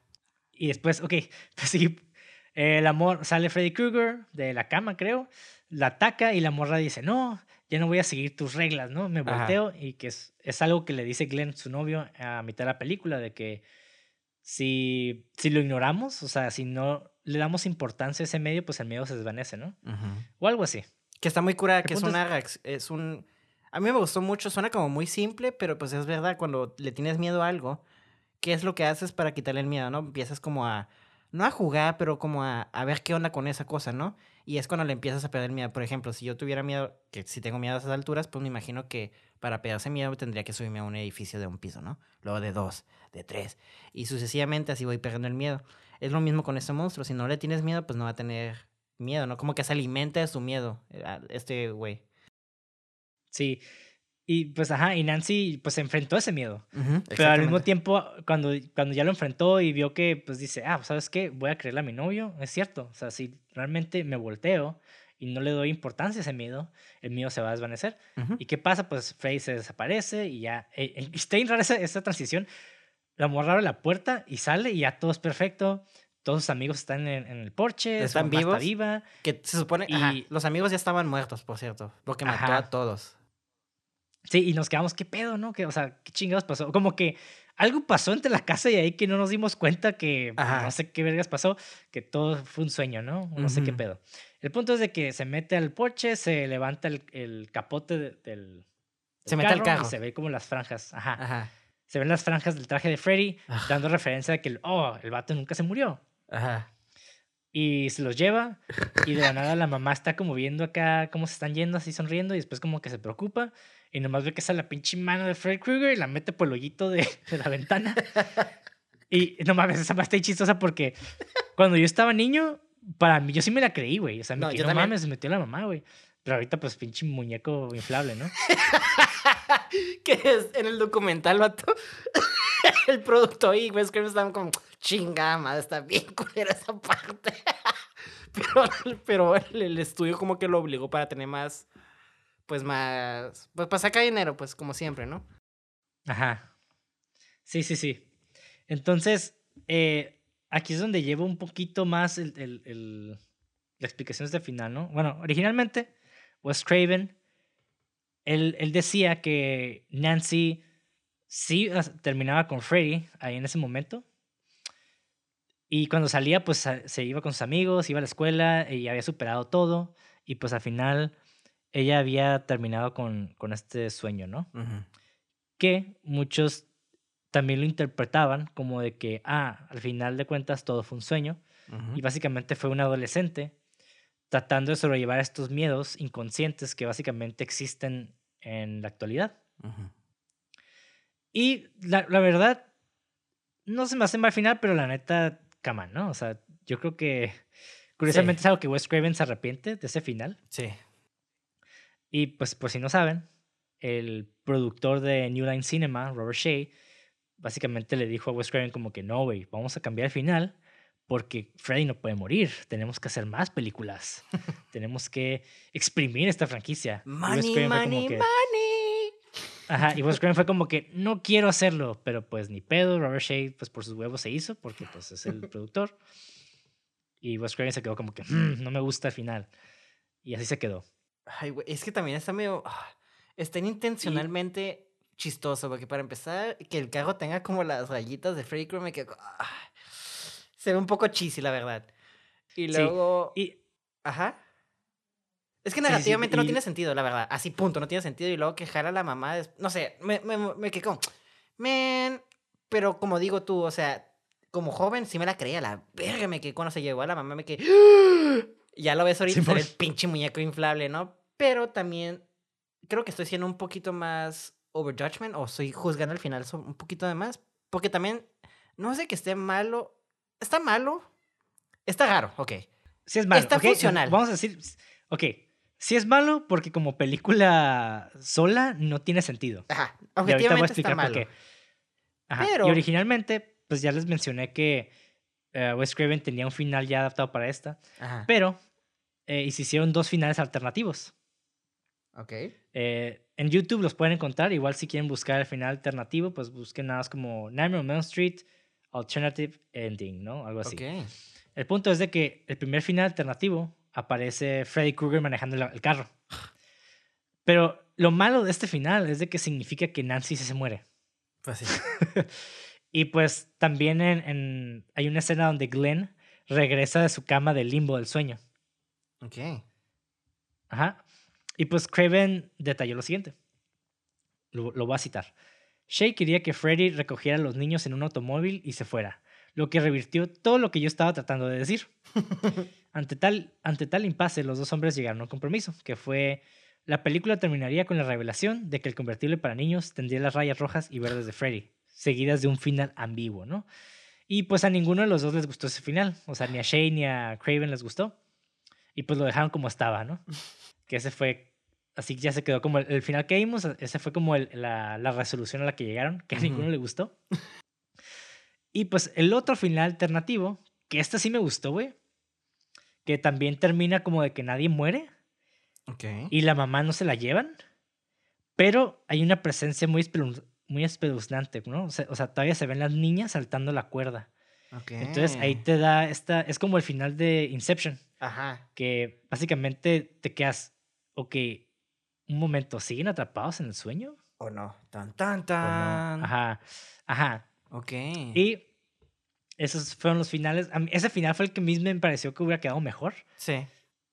porque pues ya tendría más sentido de que, oh, tal vez Nancy nunca despertó. ¿no? Ajá. Sí, sí, Y, sí. y Freddy, y Freddy nada más está jugando con ella, o sea, está, sigue jugando. Ajá. Pues como Fin- decíamos. que es- fingió ser derrotada, ¿no? Ajá, es como su casa, es la casa, es pues lo que le excitaba, ¿no? El, el juego de cazar. Pero, de- volviendo un poquito a terminar el punto que quería decir, objetivamente sí está mal al final. Pero Sí. lo que quería decir es de que, de cierta forma, más o menos también funciona. O sea, puedes ver, eh, creo que es un final funcional, no creo que sea el, mejor o bueno. De todas maneras, creo que, por eso, aunque creo que sien- siento que lo estoy criticando de más, tengo que ser justo y sí creo que sí, sí- siento que es un final funcionable, pero como digo, no es el mejor. Como tú dices, concuerdo contigo de que está curado que pues habían hecho como el paneo y las niñas siguen ahí, ¿no? Como tan, tan, tan, y te quedas como, es he gone or is not? Y hasta habían puesto como una risita de jajaja, y te quedas, oh, la verga. Porque realmente Ajá. lo que, este final que tú me describes es el final del 2, de la película 2, se cabe exactamente igual, nomás que Simón. que es un carro Ah. de en un carro de manejo de school bus, ¿no? En lugar de un carro de un Sí, un autobús, autobús Ajá. escolar. y ya, ¿no? Pero me quedé como, bueno, en esa sí queda un poquito más, ¿no? Que en esta, pero te quedas como, bueno, se sintió un poco forzado al final, pero te digo, sigue siendo un poco funcional. Como que sí me da un Sí. poquito de closure. Sí, y tengo, y tengo teorías respecto a este final. Ok. O sea, tengo, bueno, hay, hay dos, tengo dos teorías, ¿no? La primera no tiene tanto sentido, pero a la vez sí. Y ahorita lo voy a explicar. ok. Eh, realmente, este último sueño, realmente, bueno, esta última escena, realmente es el sueño de la mamá, güey. Eso es lo que yo, es mi teoría. Y voy a explicar por qué. En, en Dream Warriors, de hecho, mencionan de que el sueño se comparte realmente. O sea, tú- bueno, está dos, dos personajes que se duermen y pueden estar en el mismo universo. Lo que me lleva a que Freddy es más que un personaje solamente que vive en los sueños. Realmente ese güey representa una dimensión completa, güey. Una dimensión completa donde arrastra a las personas que se duermen. ¿Ok? Y entonces, si esto es real, si esto es, este es el, el concepto que estamos manejando, ok, entonces la mamá, des- eh, la mamá cuando es atrapada por Freddy en sus sueños, ella, vemos, esta es la visión que pasa antes de que, Ella muera. de que, ajá, antes de que ella muera. Esa es mi, mi propia teoría. Ahora, segunda teoría. pf, vi la película, la segunda película también ayer. eh, digo, ya la había visto antes, pero ayer la volví a ver. Y ya como que le dio también un poquito más sentido al final, porque hay una, encuentran el, di- el diario de Nancy en la segunda película, que Y menciona algo Nancy, dice, yo traje a Freddy al mundo real. Y me, y me arrepiento de eso, ¿no? Entonces yo me quedé, ok, ¿qué pasa si Freddy, si, o sea, tomando ese concepto de que Freddy es más como una dimensión, ¿qué pasa si esta dimensión, eh, las reglas físicas cambian cuando él está presente? ¿Ok? Entonces, ok, entonces tal vez al final ya tiene sentido. O sea, sí, la morra salió y está en, el mundo real, pero Freddy, él lo que está haciendo es está transformando este mundo real, ¿no? Para seguirlos aterrorizando. Pero realmente tal vez no tiene esta resolución completa porque pues Nancy sigue viva, ¿no? En las siguientes películas. De hecho. Porque tal vez. Escuchando tu teoría, tiene hasta sentido esta segunda porque puede ser. Porque realmente. Lo. Nancy le ganó, pero no lo mató. Ajá. Es muy diferente, eso sí es cierto. Entonces realmente puede haber sido de que sí, le gané y lo dejé débil, pero pudo haber como recuperado su cuerpo y es cuando, como dices tú en el, en el diario, dice, yo dejé, traje a Frey en el mundo real. Ella pensó como que lo mató, pero realmente nomás lo trajo aquí y como que lo lo dejó débil y luego como que se hizo su cuerpo otra vez y es cuando mata a la esposa. Es como yo lo veo, la verdad. Digo, no tiene mucho sentido. como digo, pues creo que estamos tratando de justificar un eh, final malo, pero... Sí, pero ok, pero ahora te voy a explicar, con esto me voy a apoyar mucho en la segunda película. O sea, los que no lo han visto, perdón, los voy a spoiler un poco. Igual pueden ver la segunda y volver al podcast, pero en la segunda película, güey, y, está, y está ahí es lo que se me hizo interesante en la, eh, Freddy está matando al aire libre, güey. Realmente él ya no mata en sueños en la segunda película. Sí, porque pues ya está en el, en el, ajá, en el mundo. Sí, pero ahora voy a regresar un poquito al concepto que estaba manejando del sueño y del córtex cerebral y todo eso. Ajá. Ok, ¿qué pasa? O sea, ya esto es pura, esto es pura mame mío, ¿ok? Me pero encanta que quieres justificar un final malo, güey. sí, y lo voy a justificar porque es divertido justificar finales malos. Por mis putos huevos. Exactamente, güey. Guacha. ¿Qué pasa si Freddy, porque, o sea, asumiendo que Freddy en el mundo real es débil, porque no pudo matar a Nancy, ¿no? Pero está fuera del mundo real. Y en la segunda película mencionan que la madre se suicidó en la sala. O sea, podremos asumir que, la, que Freddy la mató y la dejó ahí, ¿no? Pero en la segunda película, realmente Freddy, para tener poder sobre, lo, sobre los demás, él ocupa poseer al morro principal. ¿Ok? ¿Qué tal si él en la primera película poseyó a la madre haciendo que ella sí se suicidara. ¿Ok? O sea, tiene un poquito más sentido ya como que dándole... Obviamente son cosas que no explican, cosas que no mencionan en el guion. Sí, sí, sí. cosas que yo es puro mame mío, güey. Sí, sí. Pero tiene sentido. O sea, tomando este, este concepto de que el vato es una dimensión y que tiene la, la, el poder de manipular este córtex cerebral a su, a su, a su... ¿Gusto? A su gusto, ajá. Ok, o sea, tal vez eh, él es el que implanta imágenes en, el espectador, ¿no? O sea, tal vez eh, tener sueños lúcidos o tener sueños, eh, pues cuando estás dormido en el sueño REM, es básicamente es, puro, es algo que básicamente surge de esta dimensión que él está manejando. Y en la segunda película, pues vemos al personaje principal convirtiéndose él mismo en Freddy Krueger y matando a su mejor amigo y a, pues, a demás personas, ¿no? Pues tenemos toda esta escena que es en una alberca que está en vergas. Que pues, que nadie está dormido. O sea, realmente todo está en la vida real y uh los está matando, güey. Y ahí es donde a mí me quedé, oh, ¿qué tal si el vato en su dimensión está manipulando pues la imagen de todos? O hasta, hasta de nosotros, ¿no? Tal vez el personaje ni siquiera es Freddy, tal vez es el mismo morro, ¿no? Eh, en vista. Y Sí, o sea, ya, y esto le da un poquito más sentido al final de la primera, o sea, sí, güey, o sea, tiene sentido. O sea, estamos viendo la visión de la madre, estamos viendo la visión de Nancy también, o sea, es un sueño compartido, es una dimensión compartida, y pues así termina, ¿no? Personalmente, no te la compro, porque sí me gusta, pero yo tengo como esta noción de que me gusta lo que me muestran, entonces se nota que no hubo planeamiento, y, y estamos como justificando cosas, pero está curada. Si hacen como un remake y quieren hacer como estas tres como una, una sola trilogía, tienen de dónde sacarla. Porque sí está curada ese concepto de que pues... Eh, que Jason puede manipular... Jason, perdón, Freddy puede manipular, ¿no? Pero independientemente, a mí personalmente esta película está bien vergas, güey, porque es una película que mm, hace mucho con menos, güey. Como dijiste, Freddy Krueger sale siete minutos, güey, y con siete minutos hizo algo icónico para sacar como nueve películas más, güey. Bueno, siete con esta, ¿no?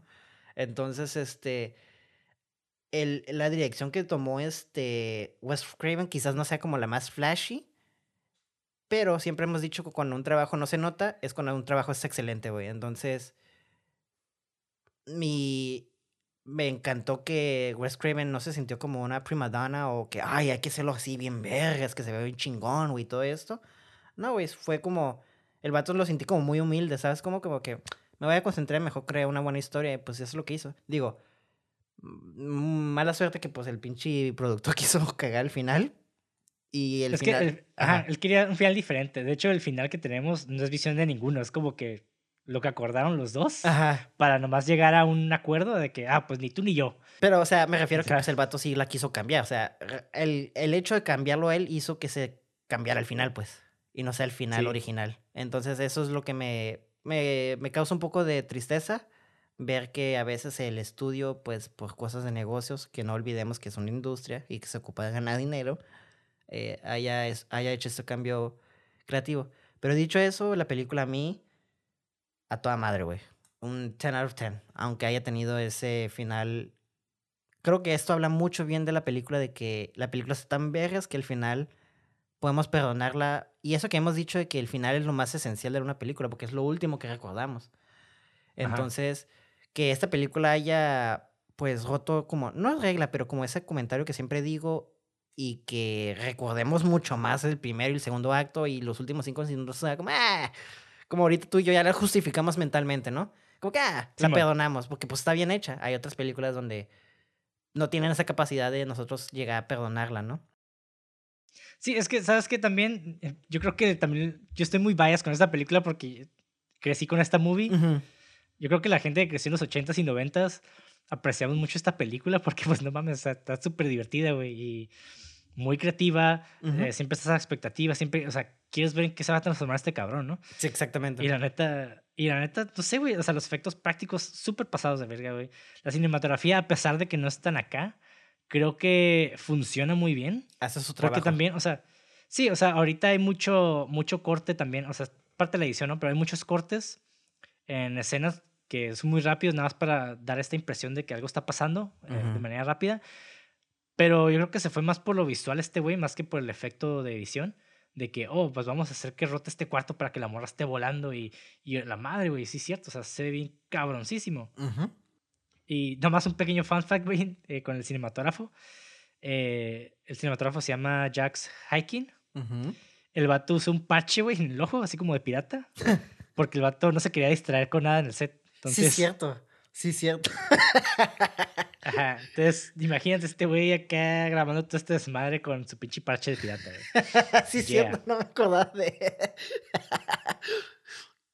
Pinche ridículo. Y- Ah, no es cierto. Sí, güey. Y pues, ya hablo un poquito, ya me estoy metiendo mucho en lo técnico, ¿no? Pero igual la música y el diseño sonoro, eh, claro, siempre puede mejorar, pero yo creo que en los ochentas y, y, la, y toda esta, esta atmósfera que crea como... Esta, esta música siempre como que crea este, este mood de fantasía, güey. Sí. O sea, no, no, no, no pretende asustarte, güey. No pretende eh, gritarte en la cara de ¡Uy! ¿Sabes cómo? Es está creando una atmósfera, güey. Esta atmósfera se siente con la musiquita de Freddy Krueger, ¿no? sí.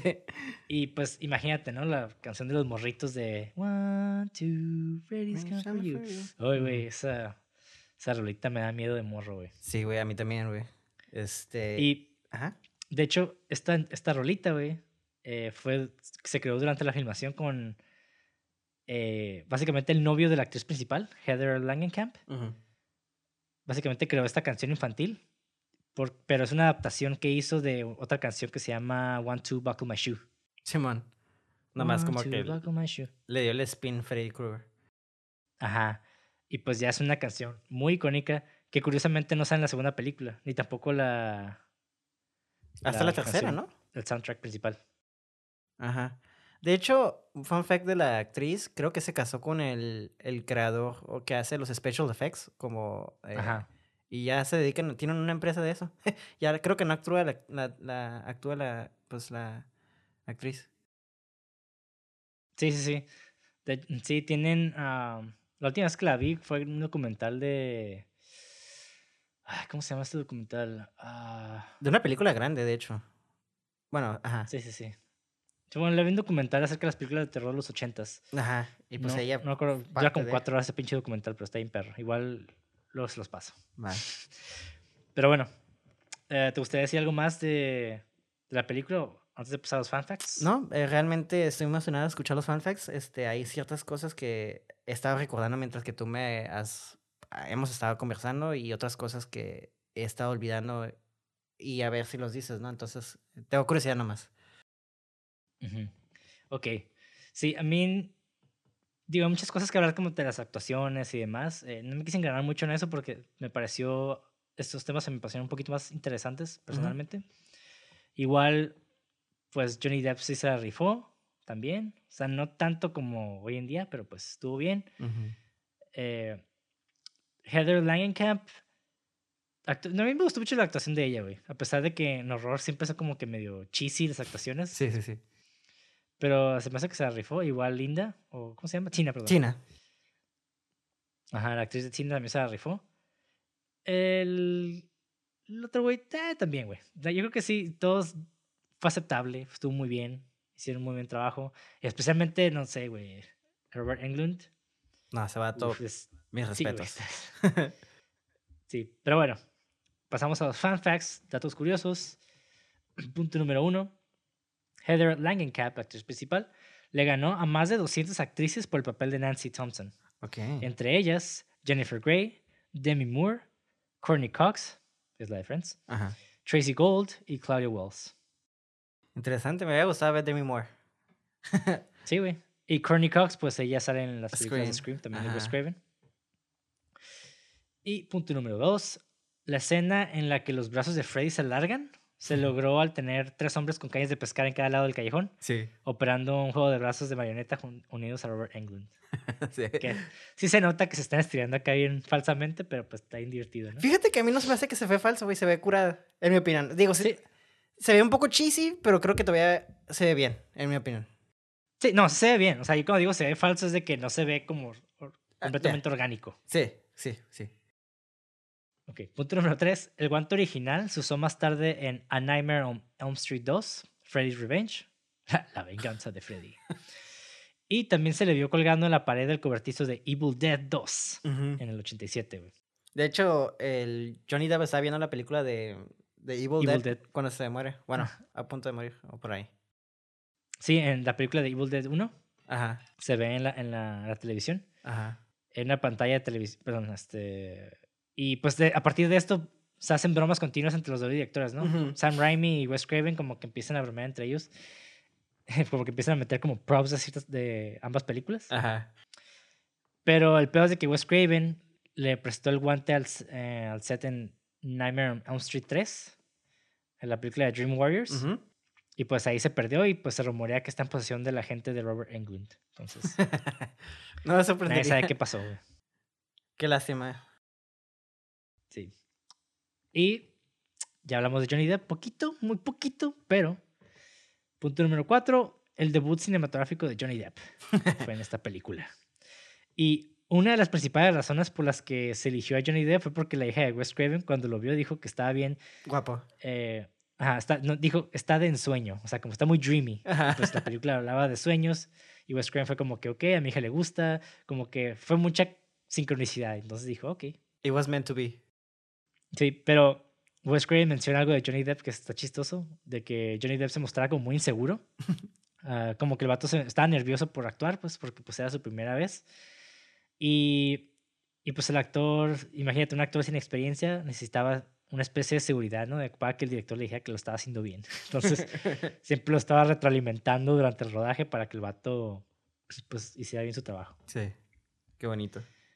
Sí, y pues esta película se grabó en 32 días, lo cual está bien, o sea, solamente cuatro semanas se me hace bastante bien. Ok. Punto número 6. En el guion original, Freddy era un abusador de menores, ya lo mencionamos al principio, Y sin embargo se tomó la decisión de convertirlo en un asesino de niños para evitar acusaciones de explotar pues una serie de abusos sexuales de menores en California en la época, y pues también por lo mismo fue escrito como abusador de menores en la nueva versión del 2010. Que Claro. curiosamente a la gente tampoco le gustó, güey, eso. En Estados Unidos como que la raza se quejó mucho de eso. Pero, bueno. Que, que es lo que a ti y a mí sí nos gustó, entonces como que bueno. Es que, pues, eh, ya era algo natural del... Es que cuando matas a un... Bueno, no, ya. Ya tocamos ese tema. Ay, gente Sí. americana. Es lo único que diga. White people. Punto número 7. El concepto original de Wes Craven para Freddy Krueger era considerablemente más espantoso. Con dientes que se mostraban a través de la carne sobre la mandíbula, pus que salía de las llagas, una parte del cráneo se mostraba a través de la cabeza. Y el maquillador David B. Miller argumentó que un actor no podía ser inven- inventado de manera convincente de esa manera. Claro. Y una marioneta sería muy difícil de filmar, entonces pues no se combinaría bien con los actores en vivo, por los que estas ideas pues se abandonaron, ¿no? Too much, aparte. Sí, sí. Hubiera estado interesante tal vez, pero Ajá. yo creo que funciona más así, ¿no? Sí, sí. Quizás en el futuro, ya que tengamos mejor, pues tenemos mejor make-up y tenemos FX que puede hacer como una combinación, eh, merging together y puede, ver, puede funcionar mejor ahorita, pero antes no creo, la neta. Sí, no, no, no lo hubieran armado. Punto número 8. La primera vez que vemos a Freddy en la película no lo interpreta Robert Englund, sino el hombre de efectos especiales Charles Bellard, Bellardinelli. Jackie Charles era el único que sabía exactamente cómo cortar el guante e insertar las cuchillas. Ok. Y Sí. eso fue en la escena de los brazos, ¿no? Ah, no, es, Eh, no, es fue la primerita, cuando están en el sueño. cuando lo está armando, ¿no? El, el, el guante, dices? ¿O en el sueño, dices? En el sueño, la, Ah, la ya. primera vez que sale. Ya, ya, ya, ya, ya. Ok, qué interesante. Y en el punto número 9, utilizaban, bueno, más bien se necesitaban alrededor de tres horas para que Robert Englund se maquillara como Freddy. güey. Sí. De hecho, hay una foto muy chingona donde dice, o donde se está quitando toda la máscara. Y está como, "Ah", porque el vato decía que ya no se podía aguantar eh, en las últimas horas o en las últimas tomas del día o algo así. El vato decía que ya Sí. no podía aguantar, que él era como, fuck it. Y se la arrancaba y todo el dripping sweat caía y todo. ¡ah! Sí. y ah, de hecho mencionaste eh, eh, algo en el anteriormente acerca de Englund, de que también basó mucho su caminar en los vaqueros. Ah, sí. Pero el físico de Freddy, como, como, como él se postraba, lo basó mucho en la actuación de Klaus Kinski en Nosferatu, el vampiro, Sí. la película de, de 79 de Sí, Werner sí. Herzog. Her- Herzog. Ah, Sí, sí, Simón. cierto. Olvidaba eso porque es como Hunchback. eh, sí, cierto. Eh, lo que eh, se paraba como el cabrón de que hiciste, pero tenía la mano como el vaquero, como si estuviera listo para sacar la arma. Eso es lo que quería decir. No la posición exactamente, pero sí. A mí se me hace curada ver como un actor agarra como esas cosas que nada que ver. O sea, realmente, pues un vampiro y un vaquero, nada que ver, pero pues los fusiones y pues, no, no digo que salió Freddy Krueger, ¿no? Pero manerismos que dan vida a este personaje que lo hacen sentir más terrorífico, ¿no? Eso está curada ver como un actor, pues agarra inspiración de cualquier cosa. Y, ver, y era el tema que volvemos, que, que tocaba al principio, que te puedes inspirar de todo. Nomás es cuestión, pues, es- de educar como tu mente, de, de estar trucha cuando escuchas algo, ¿no? De estar viendo, ser observante y escuchar bien, viejo. Es observador. observador, exactamente. Entonces, sí. se me hace muy chingón eso de Robert. Robert Eggers, iba a decir, güey. Ya lo amo tanto, Robert. Englund. de Robert Englund. Que el vato, pues, se rifó haciendo esas cosas por siete minutos nomás, güey. Y, y todavía me quedo pensando, nomás salió siete minutos y la película dura como una hora cuarenta por ahí. Es como, güey, wow. Simón. Ah, también tiene mucho que ver con el craft, ¿no? De Claro. la cámara y el- Simón. Claro. Y diseño sonoro en especial. Y, pero, digo, hablando de actores, eh, Robert Englund le quiso dar como una especie de, de pasado al personaje. Y, de hecho, la historia de fondo de Freddy la basó mucho en su propia infancia. En el día de San Valentín, cuando Englund estaba en la escuela, en primaria creo, todos en la clase se hicieron tarjetas de San Valentín entre sí. Pero hubo un niño que no recibió tarjetas de nadie. No. Y pues Englund teorizó que este niño se convirtió en Freddy Krueger.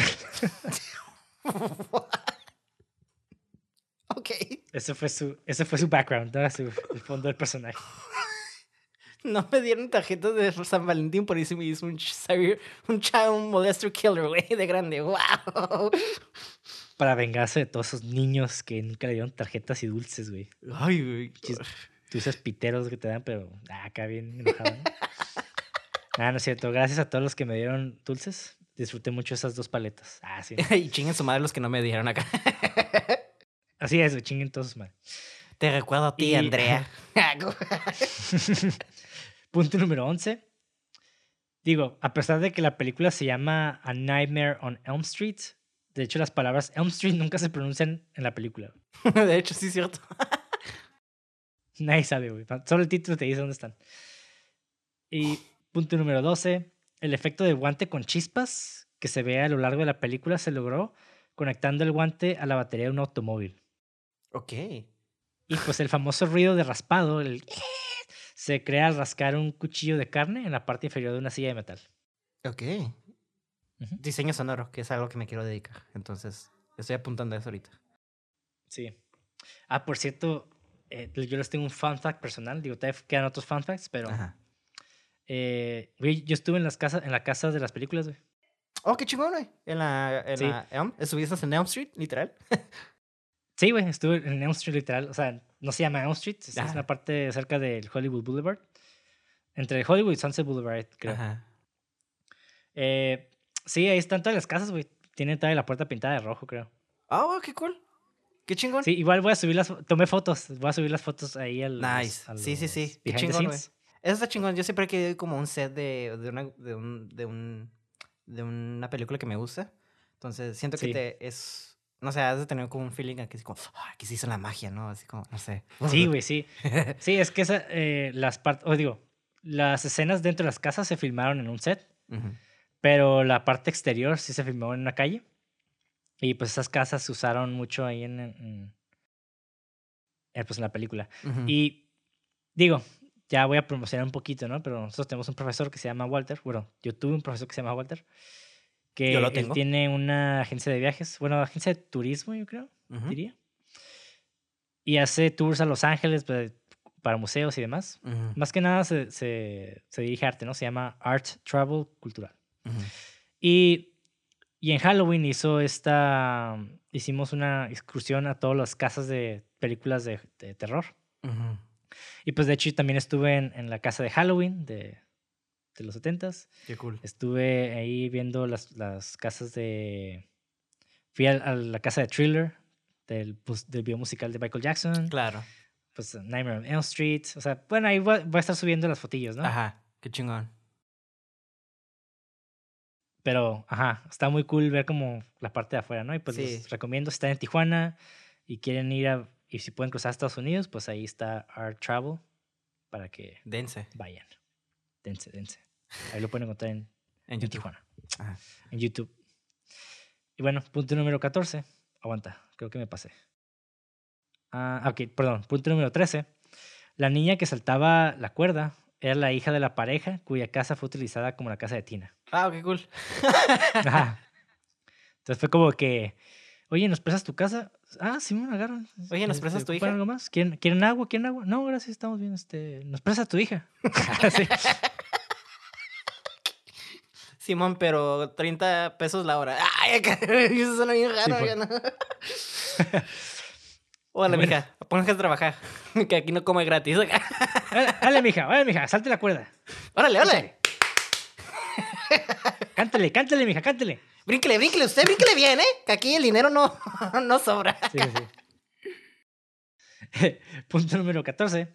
Amanda Weiss, que es la que hace de Tina, Ujú. Estaba repartiendo caramelos en la casa de su mamá en Halloween. Eh, el año que siguió cuando salió la película. O sea, salió en el 84 esa película. Entonces, en el 85 ella estaba dando eh, dulces en la casa de su mamá en Halloween. Ajá. Y pues vio muchos niños vestidos como Freddy Krueger y pues la morra le dijo a uno de ellos, no, hey, yo salí como Tina en la película. Y el morrillo no le creyó y se fue. Muy guapa, por cierto. Sí. Pero qué chafa que estás en una película, le digas a alguien y, nah, no es cierto. ok. Qué compa. Y punto número 15. Aproximadamente en la hora y siete minutos de la película, hay una escena en la que Nancy intenta advertirle a Glenn que Freddy viene detrás de él. Ella, ella mira hacia abajo y descubre que el teléfono que tiene tiene una boca y una lengua. No sé si te acuerdas. Sí, sí, sí. Que como que le da, la, ahí le lame la boca también. La como un besito. Bien creepy. I'm your boyfriend now, Nancy. Ajá. Y este efecto se hizo con goma barata y, una prótesis. Y según los informes, el equipo de efectos también declaró que la actriz Heather Langenkamp quería llevarse el accesorio a casa después del rodaje. Ajá. Y pues y pensaron que era inusual. y pues yo me quedé, ¿por qué querría llevarse un teléfono con una lengua? Hmm. Ahí se los dejo a su imaginación. Punto número 16. en el comentario de audio del DVD, Wes Craven dice que le dijeron que esta era la primera película en usar un espejo separable. Ok. Ok. cuando se le llama, perdón, los espejos eh, separables, eh, así lo escribieron, pero son esos espejos que se quebran y son de goma, realmente. Ajá. Ok. Cool. sí.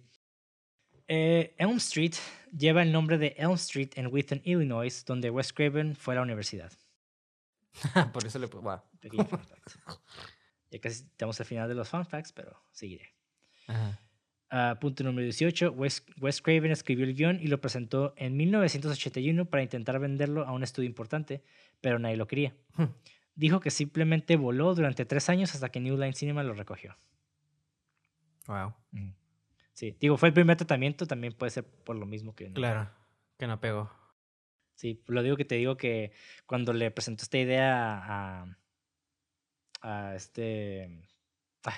a Faye, como que todavía le faltaba pues escribirlo, pues perfeccionarlo, ¿no? claro. Ok.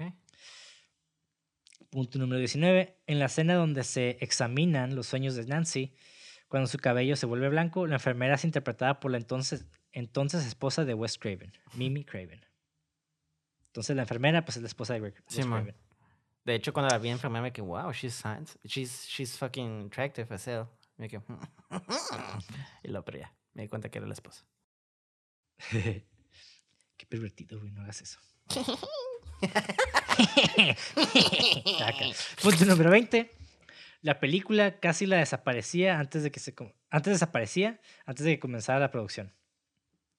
Inicialmente se suponía que Smart Egg Productions invertiría un millón de dólares en la película, pero se retiró varios días antes de que comenzara la filmación, y Robert Shea tuvo que intentar recaudar dinero en otra parte. Dos semanas después del rodaje, la producción no tenía dinero para pagar el equipo, por lo que el productor en línea John H. Burroughs usó su tarjeta de crédito. Con el tiempo, Shea llegó a un acuerdo con Media Home Entertainment y posteriormente persuadió a Smart Egg para que aportara los últimos 200 mil dólares necesarios para completar la película. Sí, sí me acuerdo que ese vato se... la neta se aventó un buen jale para, para conseguir todo ese dinero, ¿eh? Mis respetos. Sí, güey. No, producir una movie, güey, es un pinche dolor de cabeza, güey. sí, güey. Está muy curada ser director y, y tener toda esta creatividad, ¿no? Pero conseguir la feria, güey. Es lo más difícil. güey. es lo más difícil. Pero a todos los productores, shoutouts, qué bueno que existen y qué bueno que le echan ganas. Y pues son los, los, los que menos tienen crédito a veces, ¿no? Aunque arruinan el final de películas, los queremos. Punto número 21. La audición final de Heather Langenkamp para el papel de Nancy Thompson tuvo lugar, tan tan tan, un viernes 13 de enero en 1984. Spooky. It was meant to be. Sí. Y con este último fun fact les daré una pista de que hablaremos la siguiente semana. Ok punto número 22 y punto final, A Nightmare on Elm Street y el resto de la franquicia sucede en el mismo universo que las películas de Friday the 13 Viernes 13. ¿Eh? Ah, bueno, ok, I guess. I guess. Makes sense. Sí, sí, Freddy versus Jason. Sí. Pero sí, o sea, sí sé. Sé que en las 6 sale el guante cuando Freddy goes, Jason goes to hell, sale el guante de Freddy y, se lleva la máscara de Jason y ya. Sí, man. Y hasta que sale Freddy vs. Jason. Que, ay, Dios mío. Yo estaba súper emocionado. Me estoy llenando de gente. Disculpen, ya vamos a acabar. Pero yo estaba súper emocionada de esa película porque soy pinche fan de Jason y de Freddy. No era tan Freddy yo, pero me amaba Jason, güey. Y vi la película y dije, verga, es la mejor película que he visto de mi vida. La acabo de ver hace como cinco años otra vez y dije, ¿qué chingados es esto, güey? pero bueno, es una película muy chistosa. No está buena, pero puedes sacar mucho jugo de esa película. Es todo lo que diré. Y bueno, con esto finalizamos el episodio de A Nightmare on Elm Street. Espero que lo hayan disfrutado. Igual déjenos sus comentarios en la, en sección de comentarios, obviamente. en YouTube. Si lo estás viendo en Spotify, pues ve a YouTube, dale por un comentario ahí. Si no, pues no importa, no hay pedo. Igual nada más eh, quédate a oír. Eh, voy a dejar un link igual para que nos aporten con donaciones si es que quieren, para apoyarnos a continuar con este podcast. Igual lo continuaremos de manera gratuita, pero pues para que nos apoyen, ya Yeah. les dejaré un link. Yeah, baby. Give us money. Anyway, pues acompáñenos, continúen viendo películas y vean más horror este mes de octubre porque estaremos hablando de películas slasher. Y pues con esto concluimos este podcast. Este y gran episodio. alabados sea Felipe Negro.